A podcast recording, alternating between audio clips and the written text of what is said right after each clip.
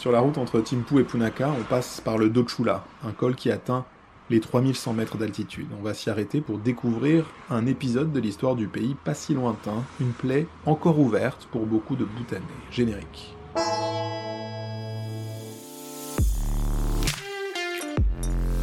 Vous écoutez Bonheur et Dragon, une aventure sonore en Himalaya, un podcast au cœur du méconnu royaume du Bhoutan.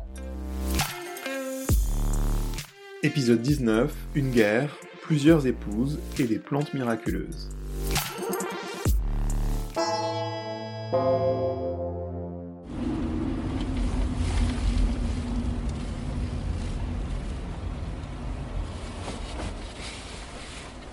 La vue sur les sommets de l'Himalaya est incontournable, plusieurs dépassent les 7000 mètres, mais ce n'est pas le seul attrait de ce col de montagne. Autour de nous, 108 shorten, ces monuments typiques du bouddhisme.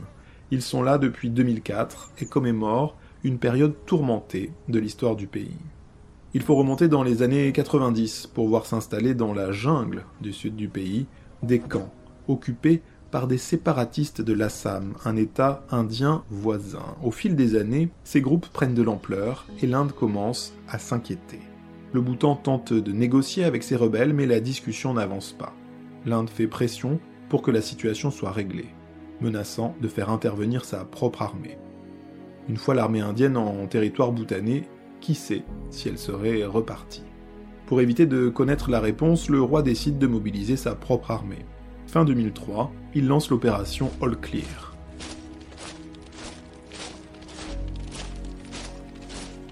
Quelques 6000 soldats sont alors mobilisés dans ce qui s'apparente à la première opération menée par l'armée royale du Bhoutan.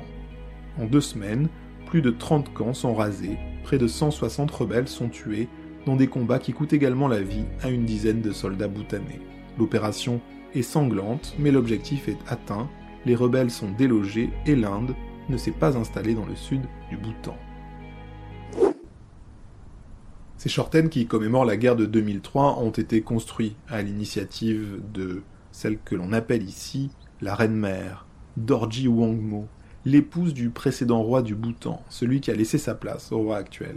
Pourtant, bizarrement, ce n'est pas la mère du roi.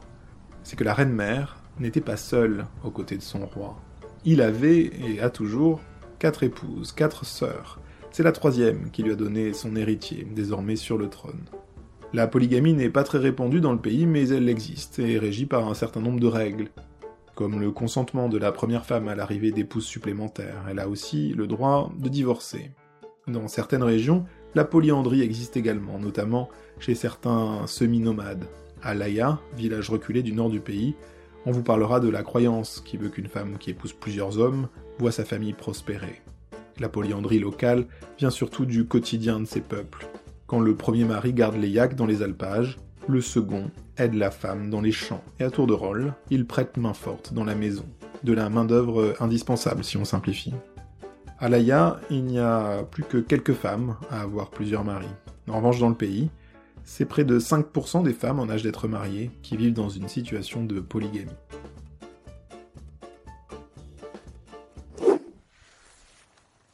Il y a d'autres choses surprenantes à Laïa, au cœur des montagnes. On récolte ici, dans la nature, toute une série de plantes, d'herbes, de fleurs, de graines, qui sont utilisées par la médecine traditionnelle. Des dizaines d'espèces, souvent endémiques, qui vont ensuite être transformées pour guérir les boutanés de nombreux maux. Des fleurs de potentie qui calment la toux aux graines de sélénium qui réduisent les inflammations, en passant par les tiges de clématite qui aident à la digestion, ce sont les matières premières de tout un système de santé parallèle à la médecine dite moderne ou allopathique. Deux systèmes qui ici ne s'opposent pas. La médecine traditionnelle euh, existe, est très, très suivie, et elle est en parfaite harmonie. C'est pas du tout comme en France.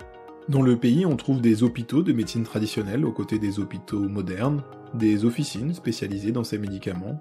Ils sont pour beaucoup un premier niveau de soins, notamment pour certaines affections de longue durée pour Tsering, pas question de recourir à la médecine moderne.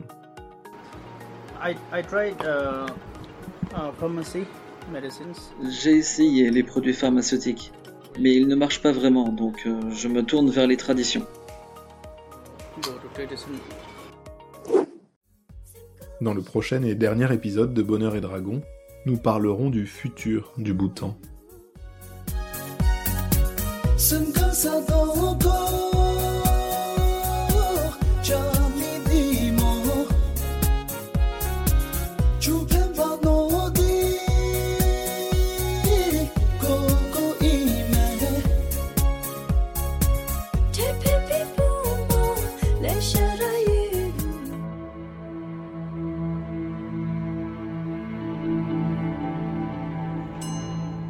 C'était un épisode de Bonheur et Dragon